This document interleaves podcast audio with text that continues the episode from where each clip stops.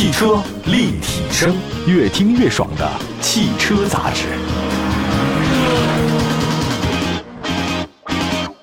各位好，欢迎大家收听本期的汽车立体声啊，又在节目中相会了。欢迎大家关注我们的节目和官方的微信、微博平台。我们在全国两百多个城市的话呢，线上线下都是同步播出的。现在夏天入伏了以后，发现用车环境跟之前有明显的改变。有的地方我看了一下天气预报，是暴雨连连，甚至发生了一些水灾；有的地方的话呢，就是炎炎夏日，甚至发生干旱。出了伏应该会好一些。那么在烈日炎炎的夏天，我们在用车过程里面哪些技巧需要哪些注意的地方？今天这期节目呢，一起聊聊。说实话，我有一个感受，就是近期是不是好像自燃的车越来越多了？不太确定啊，因为我现在用手机看新闻嘛，是不是我手机看过一次这个新闻，停留的时间长了一点，结果手机的算法的话呢，自动给我推送很多自燃的信息，困在信息里了，我也没办法啊。信息茧房，我们先说一下吧啊，这个用车的安全，暴晒之后该怎么降温？这个大家很现实的一件事情。那么在烈日暴晒之后，车辆该怎么降温呢？我觉得首要注意的是什么呢？就当正常情况之下，室外温度达到三十五度，车内温度的话呢，在十五分钟之内就可以瞬间到达六十五度，非常快啊！而且如果你一旦这个车内温度六十五度，车内的甲醛、苯、乙醛、二甲苯这些有害的气体呢，挥发量是平常的五到七倍。嗯，所以很多时候你在开车，温度特别高，他那些平常坐车的时候的用的一些胶水辅料。就开始有些有害物质出来了。那在这样的情况之下，我建议大家就先别着急开车，先开门通风，然后再启动发动机，打开空调风机，先别吹制冷，就这么简单。你先吹一阵热风，为什么呢？把空调里的热空气吹掉以后再制冷，这样的话呢，它能比较快。啊，保持车窗开启制冷一段时间，完成了换气之后再关车窗，不着急，不要先关车窗。热气儿吹多了以后，再按 AC 键，再开一段，再关窗户，这个程序是没有问题的啊。那如果车辆你用手动空调的话呢，最节能的方法呢，就是到全冷的位置。什么叫全冷的位置？就是有个旋钮啊，我车上是有这样的，左边呢是蓝色的，就是冷；右边呢是红色的，就是热。冬天的话呢，打到全热；那个夏天的时候打到全冷，这个打到头就行了。如果空调制冷性能下降啊，这个大家赶紧去一些四 S 店检修一下，比如说是泄漏了，你赶紧补。该加制冷剂的加制冷剂啊，该修的修，而且有一个问题，就是如果你车太老，空调系统中啊，它那个制冷剂啊，它会从那个软管渗出去，这个是正常现象。家里的空调用久了，它也不制冷啊，你得补充一点。还有一个就是汽车空调系统里的空滤啊，可能会有些碎的那种小屑啊，就时间久了，它小碎屑的话让气流受阻，所以更换那个空滤。反正你要是去经销商那边保养的话，它会有记录的啊。还有一个就是，如果你要想让自己的车别那么热，最简单的方法就是停地下车库，去商场停啊。假设你家里没有的话，你就停阴凉地儿。如果可能的话，呃，还有一个它有那个反射的遮阳罩啊，但是我觉得这个用处不是很大，这确实没办法。汽车空调是需要养护的，水箱和冷凝器啊，确实非常重要。长时间使用之后，我不知道南方怎么样，反正如果是在北方的话，它尘土、泥沙、柳絮啊会特别多。放在那个缝里面，如果你这要开的话呢，水温空调制冷啊，它就得清理一下啊。呃，还有一些车主啊，你冬天它没用，你夏天一制冷就发现车里哗一打开，这里面飞出一千多万个小妖精啊，霉菌。这个就是因为你得清理这个空调，所以建议大家啊，就经常的要注意一下，比如说每年你清一次，或每两年清一次，有异味的清一回，别省这钱，这个钱你省了没有用。霉菌一身，你呼吸进去之后，你呼吸道，你这玩意儿就不好办啊，生病嘛，对吧？还有一个，开空调会不会增加油耗？这是肯定会的。那有些车主呢会考虑，干脆说我把空调关了，我开窗户省油，这个也可以省啊。那如果你能忍受得住啊，这个没有毛病。但是这个能不能有很好的效果不一定。假设你高速上，你车速到七十或八十以上，你要再这么做的话呢，其实不会省油的，因为那个你要开窗户，它那风阻特别大，一兜风嘛，对吧？这个还是要注意一下。所以。如果你车速特别快的话，我建议大家还是开空调。车速慢的话呢，如果你能忍就忍 啊，这个没什么问题哈。还有一个，刚才说了空调，再说一个国六的车型机油的事儿。这个大家可能会有点意外啊，为什么我要说国六的车要说机油呢？那是因为有一个积碳的事儿哈，叫做颗粒捕捉器。一汽大众不知道有这问题吗？我们来说一下，目前很多车主呢关注油耗，甚至呢就是有的人把那个备胎那个卸下来，为了减少它的负重。确实是啊，因为开车的时候你要耗油的这种地方太多了，一脚深一脚浅，这个耗油你起步太猛耗油，这都是这样的。但是其实还有一个要注意机油的使用，现在有新的国六标准嘛？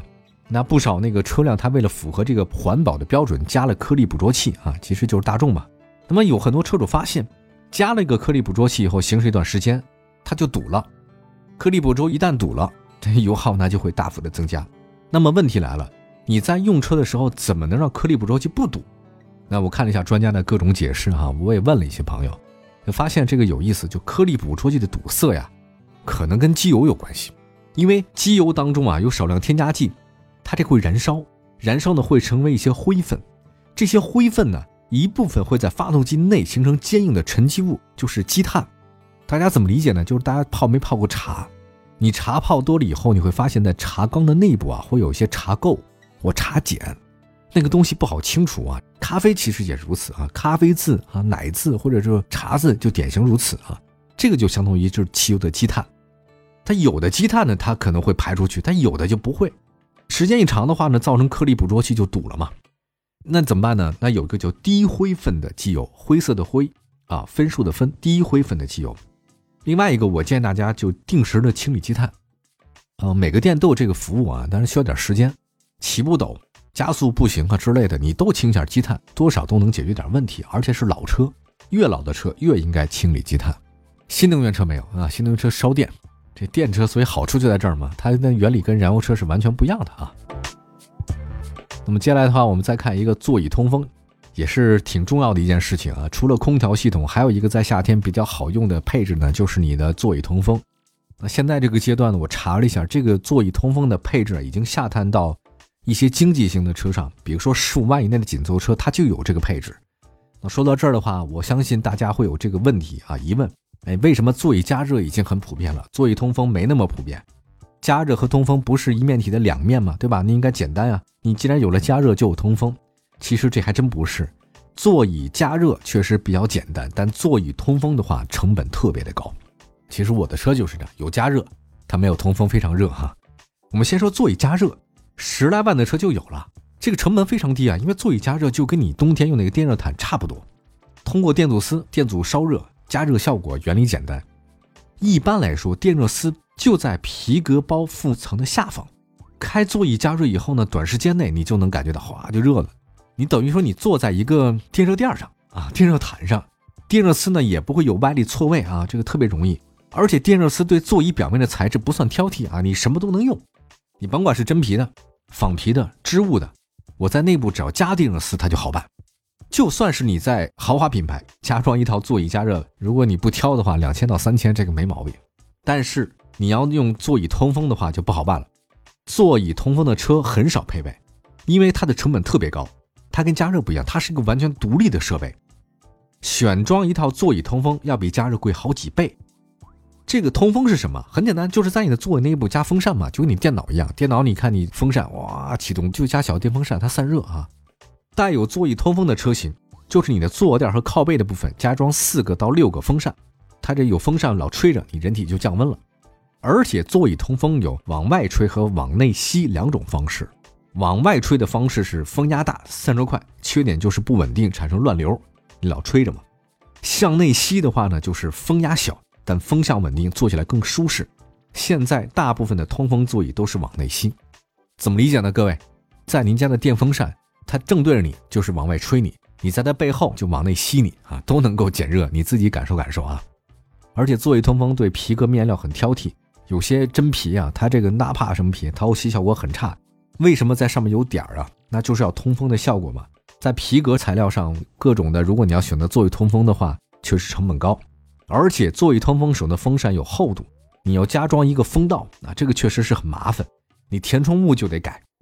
难点呢，就掏空了座椅之后，你保证你还舒服，这个就不太容易。所以你耐用性和舒适性，座椅通风要贵一点。而且在使用过程里面哈，座椅通风啊，你得开得很大，你才能有这种很好的效果。但如果转速太高的话呢，你风扇哪个坏了，你声音就变大，车内静音也不太好。就是说，我现在还听到一个新技术啊，也不知道是真是假，大家可以告诉我，就是一些高端车型上它有那个通风座椅干嘛呢？就是在你坐垫下方铺一个空调的那个通道，你就开空调的时候呢，冷风直接送到你坐垫里面。我不太清楚是什么车在用啊，好像很多高端车在用上，一分钱一分货吧，这个也确实没毛病。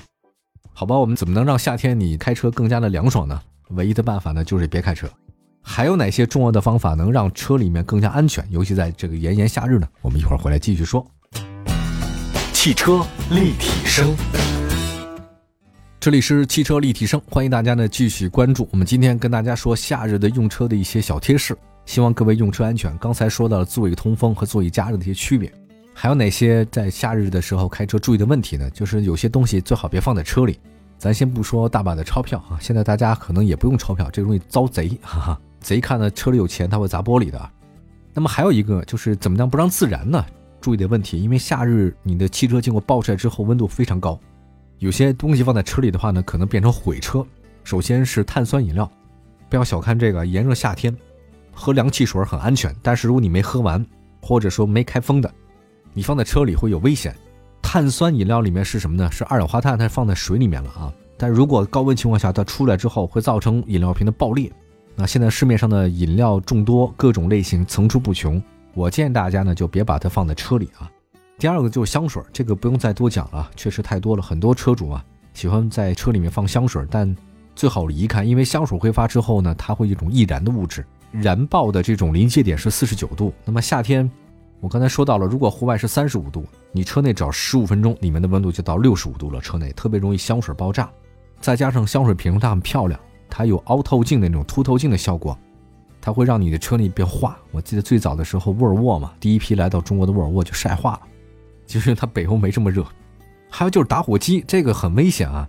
一些车主呢就把那个打火机放在仪表台上，这个特别危险，因为一次性打火机的气体啊受热膨胀之后。塑料壳它会爆炸，爆炸以后呢，你车里面如果有这种织物座椅或者说其他东西就引燃了。特别提醒大家，还有一些啊，就是老花镜、放大镜这个别放，因为它会有聚光的效果，车内容易起火。包括一些充电宝也是啊，充电宝长期放在车内的话，太高温了，它这个移动电源电芯会报废啊。这是轻的，如果重的话呢，会发生爆炸。还有一个胎压，这个很多人会在说夏天会不会胎压有变化。轮胎确实很重要啊，胎压也是重中之重。但是夏天目前在我看来，如果您不是真去沙漠地带，倒还好。那么有人在问了，说胎压过高会导致爆胎吗？胎压是不是低点就好？当然显然不是哈。你胎压过低的话呢，就会胎面呢形成了这种改变，轮胎两侧明显向外挤压，这个成为一个凹字形。这种情况之下的话，轮胎受力点它就会从胎面转到两边了，啊，轮胎抓地力就会下降了。这个轮胎花纹。它那个花纹千万不要小看这花纹，这花纹是有讲究的啊，它会对地面的摩擦呀、排水都是有效果的，它就不一样了。嗯，有一个事儿什么，就是大家有没有想过一件事儿？轮胎在正常滚动的时候，轮胎跟地面啊，它是有空气接触的，这压进去的空气怎么排出去呢？就是两侧那个横向花纹。